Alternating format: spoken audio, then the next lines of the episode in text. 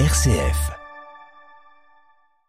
Bonsoir et bienvenue dans le Casque et l'Enclume, votre rendez-vous culturel hebdomadaire. Ce soir, j'ai le plaisir de recevoir par téléphone Jean de Saint-Chéron. Bonsoir. Bonsoir Julien. Alors vous euh, publiez aux éditions Grasset Éloge d'une guerrière. Cette guerrière, alors chose étonnante, hein, surtout euh, pour nos auditrices et auditeurs de d'Orléans, hein, vous pourrez euh, facilement l'associer à Jeanne d'Arc. Et dans ce livre, voilà, vous vous plongez dans la vie d'une sainte, une des docteurs de, de l'Église, à savoir la 33e, Sainte Thérèse de Lisieux, cette donc jeune normande née en 1873 à Alençon décédé à l'âge de 24 ans de la tuberculose. Et dans ce livre, avec énormément de passion, de précision, de recherche aussi, hein, puisque tout est très bien annoté, vous expliquez à quel point cette, euh, cette femme, que certaines vénèrent, que d'autres raillent, que beaucoup raillent et que beaucoup peut-être ont aussi oublié, eh bien elle est quand même toujours là. Et finalement, c'est plus une guerrière qu'une figure un peu un peu passive. Euh, est-ce que vous avez euh, voulu dans ce livre finalement essayer de réhabiliter un peu la, figure euh, de cette de cette sainte et surtout rappeler sa détermination dans dans sa vie à atteindre, à défendre une certaine idée de la foi? En fait, je suis parti du, du constat, à mon avis, hélas, réaliste, que euh, non seulement euh, elle n'était plus très connue, voire plus connue du tout en dehors du, du monde catholique, en particulier chez les jeunes générations. Ça, c'est quelque chose dont je me suis aperçu euh, dans mon entourage proche, avec en, particulier parmi mes amis non, non chrétiens, qui, quand bien même ils seraient très cultivés par ailleurs, ignoraient tout de Sainte Thérèse de Lisieux, ce qui m'a, enfin, ce qui vraiment a un côté surprenant quand on voit à quel point elle était une star en France euh, jusque dans les années 50, 60, peut-être même 70. Et le déclin de sa notoriété a été assez euh, rapide. Euh, j'ai voulu répondre à la fois au fait qu'elle était euh, devenue méconnue, voire inconnue, pour remettre cette figure vraiment d'un, à mon avis, un grand génie français. On oublie que c'est un génie, Thérèse de Lisieux, un génie théologique, mais aussi un génie dans son intelligence humaine, dans son intelligence même psychologique ce que j'essaye de détailler dans le livre. Et puis par ailleurs, que ceux qui la connaissaient, pour beaucoup, ou qui croyaient la connaître, comme moi d'ailleurs il y a quelques années, hein, avant d'avoir vraiment fouillé sa vie, euh, ont d'elle une image fausse, qui est une image d'une petite fille un peu candide, voire niaise, voire ennuyeuse, avec euh, des petits poèmes à l'eau de rose.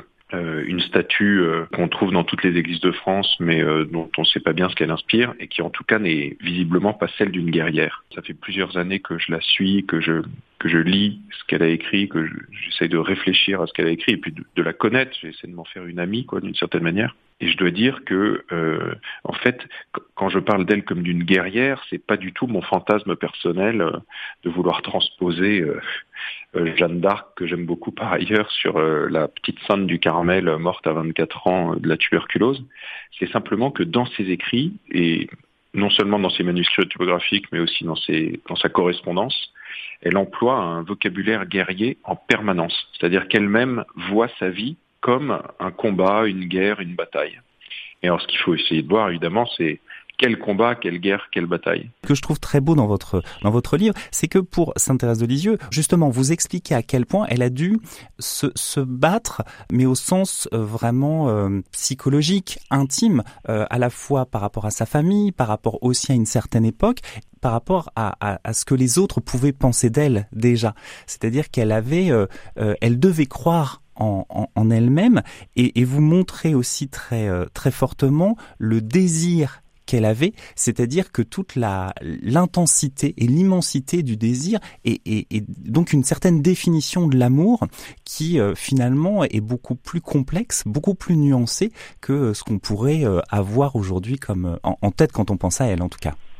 Oui, ouais, bah, ce qui est sûr, c'est qu'effectivement, pourquoi c'est une guerrière? Parce que c'est une grande amoureuse avant tout. Hein. Thérèse de Lisieux, euh, c'est vraiment une figure incandescente. Euh, dès euh, toute petite fille, en fait, elle se sent faite pour une destinée très grande.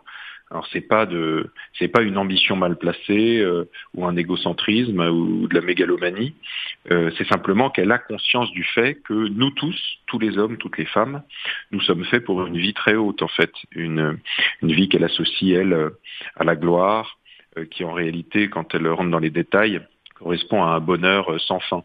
Sa grande quête, c'est qu'elle elle a compris qu'on était fait pour être parfaitement et éternellement heureux, et elle voit bien qu'ici-bas, bon, même si on est entouré de parents très aimants, avec des sœurs qui nous aiment, que finalement on vit pas de très grands drames, même si elle, en l'occurrence, à l'âge de 4 ans, elle perdra sa mère, qui est la petite dernière de sa famille, donc évidemment c'est un très grand déchirement qui la, marque à vie, mais euh, elle, met le doigt sur le fait qu'ici-bas, qui que nous soyons, euh, nous, nous nous sentons faits pour plus que ce que euh, nous vivons parce que euh, nous sommes contraints par euh, nos limites physiques, la souffrance, les trahisons, les méchancetés des autres, le fait que nous ne sommes pas, nous ne pouvons pas accomplir tous nos désirs qui parfois sont contradictoires, etc. Et elle se dit, mais cet immense désir d'aimer et d'être aimé, en fait, que j'ai dans le cœur, est-ce que c'est un mirage? Est-ce que c'est une illusion? Est-ce que jamais il ne s'accomplira?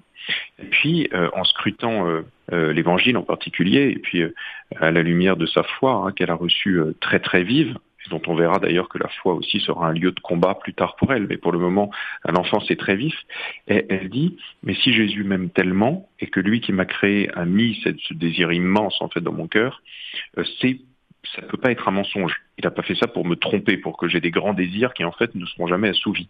Et donc elle comprend qu'il y a un lieu pour assouvir le grand désir de bonheur qui est dans son cœur.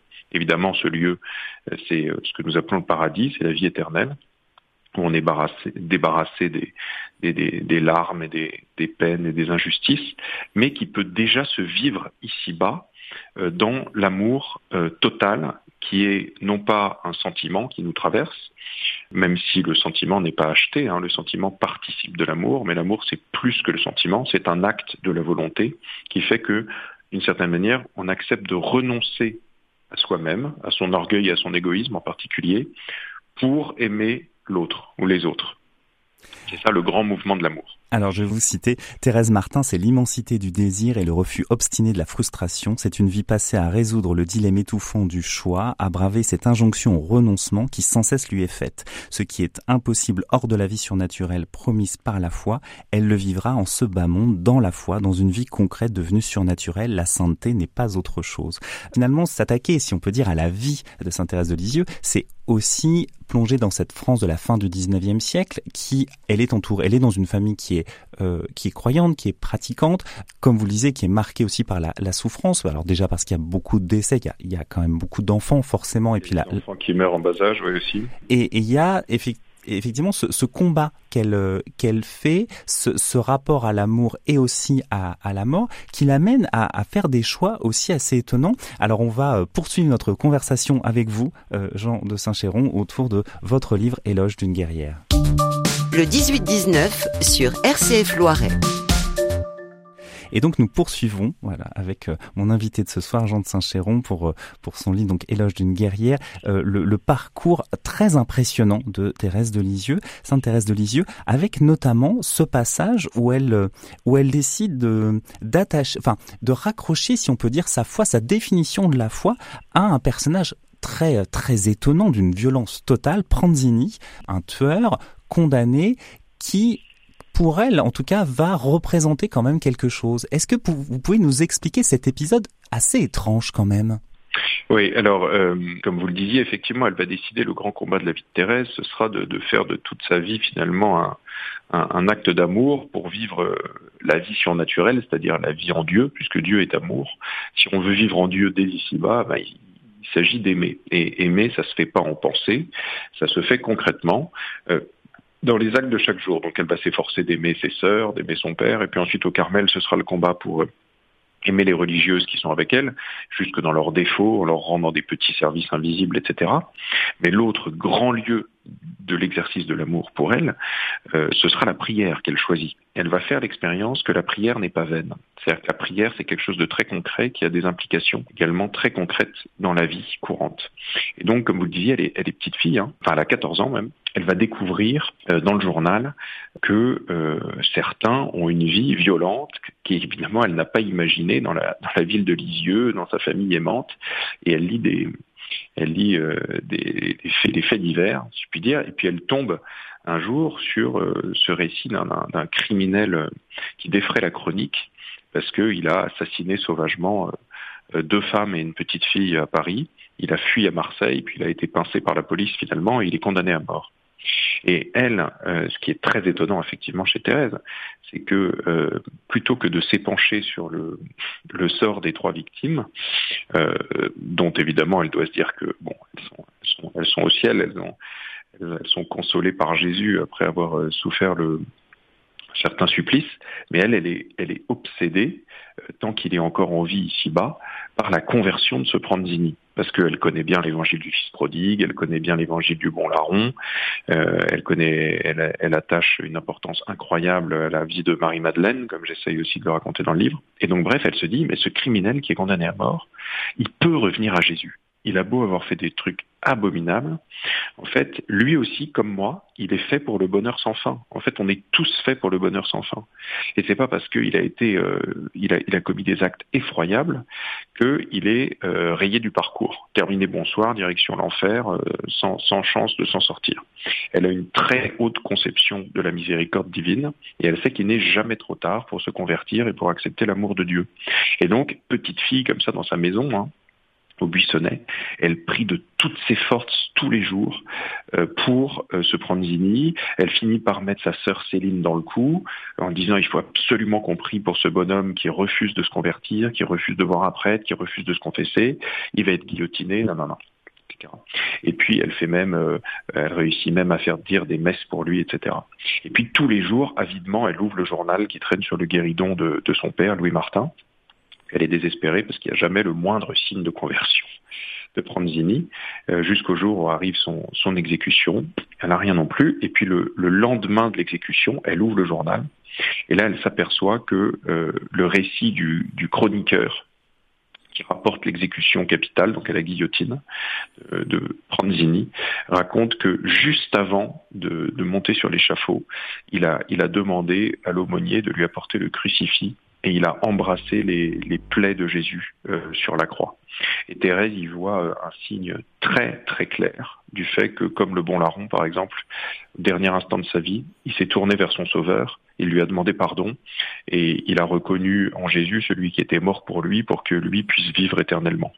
Et, et, et tout de suite, hein, elle a une tellement haute conscience de la miséricorde de Dieu qu'elle déclare qu'il est, euh, qu'il est, qu'il est directement monté au ciel recevoir la miséricorde de Jésus euh, dans le dans le ciel. Donc euh, ça a à la fois un côté déroutant parce qu'on se dit euh, elle s'est prise d'affection pour un abominable bonhomme, mais c'est ça aussi le, génie de la sainteté, hein, qui est capable de ne jamais désespérer même devant l'horreur. ensuite, ça lui confirme le fait que la prière est efficace. Donc vous voyez, c'est une confirmation avant l'heure de sa vocation au Carmel finalement. Elle se dit, bah, même si je suis enfermée derrière des grilles dans un Carmel, ma prière portera du fruit concret euh, en ce bas monde. Et puis troisièmement, ça, ça lui permet de progresser encore dans sa dans sa doctrine, si je puis dire, de la miséricorde, parce que vraiment la, la, pensée de Thérèse de Lisieux, elle sera très fortement axée autour du Dieu de miséricorde, en opposition euh, à l'idée fausse d'un Dieu vengeur, punisseur, méchant, dur, euh, qui traînait quand même encore beaucoup dans les catéchismes à la fin du XIXe siècle. C'est là que, en, en, vous lisant, on voit effectivement euh, votre définition de ce terme de guerrière, parce que même par rapport à son à son parcours, cette volonté d'entrer dans le alors qu'elle n'avait pas l'âge. Hein. Elle a passé 9 ans au Carmel, elle y est rentrée plus plus jeune. Elle est rentrée à 15 ans. Hein. Voilà, il y a, y a cette volonté aussi de, de stratégie et donc d'armes et la prière sous votre plume euh, et dans, en plongeant dans la vie de Sainte Thérèse de Lisieux prend aussi une force incroyable et là encore vous nuancez vraiment toute la complexité euh, même de la vie au Carmel qu'on peut nous difficilement imaginer au sens où on aurait l'impression que les journées, comme vous le dites, hein, se répéteraient et se ressembleraient, mais il y a quand même une intensité à, à mettre en fait dans ce geste-là, dans cette concentration, cette détermination-là, on comprend encore mieux, euh, même en vous, en vous lisant, pourquoi cette, euh, cette femme donc, a été canonisée en 1925 et surtout depuis 1997 est la 33e docteur de, de l'Église. Et vous dites que voilà, lire Sainte Thérèse de Lisieux, c'est euh, pour la foi, pour une conception de la foi, c'est une expérience quand même à, laquelle, à côté de laquelle il ne faut pas passer. Elle a aussi une théologie plus vaste et encore plus géniale de, tout le combat spirituel en fait. Euh, ce pourquoi elle est connue et ce pourquoi euh, je pense nos auditeurs, la connaissent déjà, c'est cette petite voix la petite voix de l'amour, l'amour dans les, dans les choses ordinaires, dans les petits gestes, dans les sourires, dans les petits services rendus discrètement. Elle, elle va rentrer dans un combat quotidien de l'exercice répété de l'amour sans attendre d'autres récompenses que euh, celle de faire euh, l'amour, de, pratiquer l'amour, de, vivre l'amour pleinement, corps et âme. Et tout ça, en fait, va aboutir à une théorie, effectivement, qu'elle va écrire dans ses manuscrits autobiographiques et qui font d'elle la 33e docteur de l'Église. Pourquoi? Parce que d'une part, moi j'ai beaucoup parlé de la miséricorde, elle a une théologie de la miséricorde de Dieu qui est extraordinaire, qui va évidemment avec sa théologie du salut, hein, qui est très proche de, de la théologie de, de Saint Paul et puis de tous les grands théologiens qui, qui ont développé la, la, la, vraie théologie du salut par la suite dans l'histoire de l'Église, mais euh, c'est-à-dire que on, on, est on est sauvé par euh, par grâce pure, c'est Dieu qui sauve, c'est le Christ euh, qui, et les mérites infinis du Christ euh, qui donne sa vie pour nous, qui nous sauve, mais en même temps il faut aussi que nous acceptions de prendre notre part, euh, c'est-à-dire d'entrer dans le combat de Jésus avec lui, avec ses armes à lui, et il nous, euh, comme il est amour, si on se laisse faire par Dieu d'une certaine manière, on se met à aimer comme lui aime. Euh, et ça va être ça tout l'exercice de la vie de Thérèse, c'est de voir comment concrètement dans les petites choses, chaque jour, elle peut progresser pour être un peu plus libre, un peu plus heureuse et, rendre ceux et celles qui l'entourent un peu plus heureux et disons plus proches de Dieu euh, ne l'avaient jamais imaginé. Et puis ensuite, il y a aussi la, grande euh, théologie de, de l'amour. Évidemment, c'est lié, hein, l'amour, la miséricorde, d'une certaine manière la même chose. Mais cette théologie de l'amour comme l'amour embrassant toutes les vocations. Parce qu'on a dit que elle, elle c'était une ambitieuse d'une certaine manière, Thérèse, quoi. Elle, elle, ne renonce jamais à son désir de bonheur, de, de gloire, de sainteté. Euh, elle veut être vraiment à l'image de Dieu et elle va comprendre que ce qui embrasse toutes les vocations, parce qu'elle a envie d'être tout à la fois, elle a envie d'être mère de famille, d'être prêtre, d'être religieuse, d'être soldat, euh, d'être docteur de l'Église, enfin, tout ce qui est imaginable dans l'ordre de la sainteté, d'être martyr. Et elle se rend compte que si elle aime chaque jour de, de son mieux, euh, là où elle est, avec ce qui lui est donné euh, de faire et les personnes qui lui est donné d'aimer, et ben en fait elle accomplira toutes les vocations qu'elle a dans son cœur parce que l'amour est tout. Et là encore, elle s'appuie sur saint Paul beaucoup hein, pour développer ça à partir de la première lettre aux Corinthiens. Et donc, euh, j'encourage nos auditrices et auditeurs à, voilà, à découvrir, à redécouvrir, regarder peut-être autrement Sainte Thérèse de Lisieux grâce à votre livre, donc Éloge d'une guerrière. Merci beaucoup, Jean de Saint-Chéron. Merci euh, beaucoup, Julien. Et bravo pour votre, voilà, cette, cette exploration, cette, ce, ce nouveau regard que vous nous proposez. Et ce livre Merci. est publié par Grasset.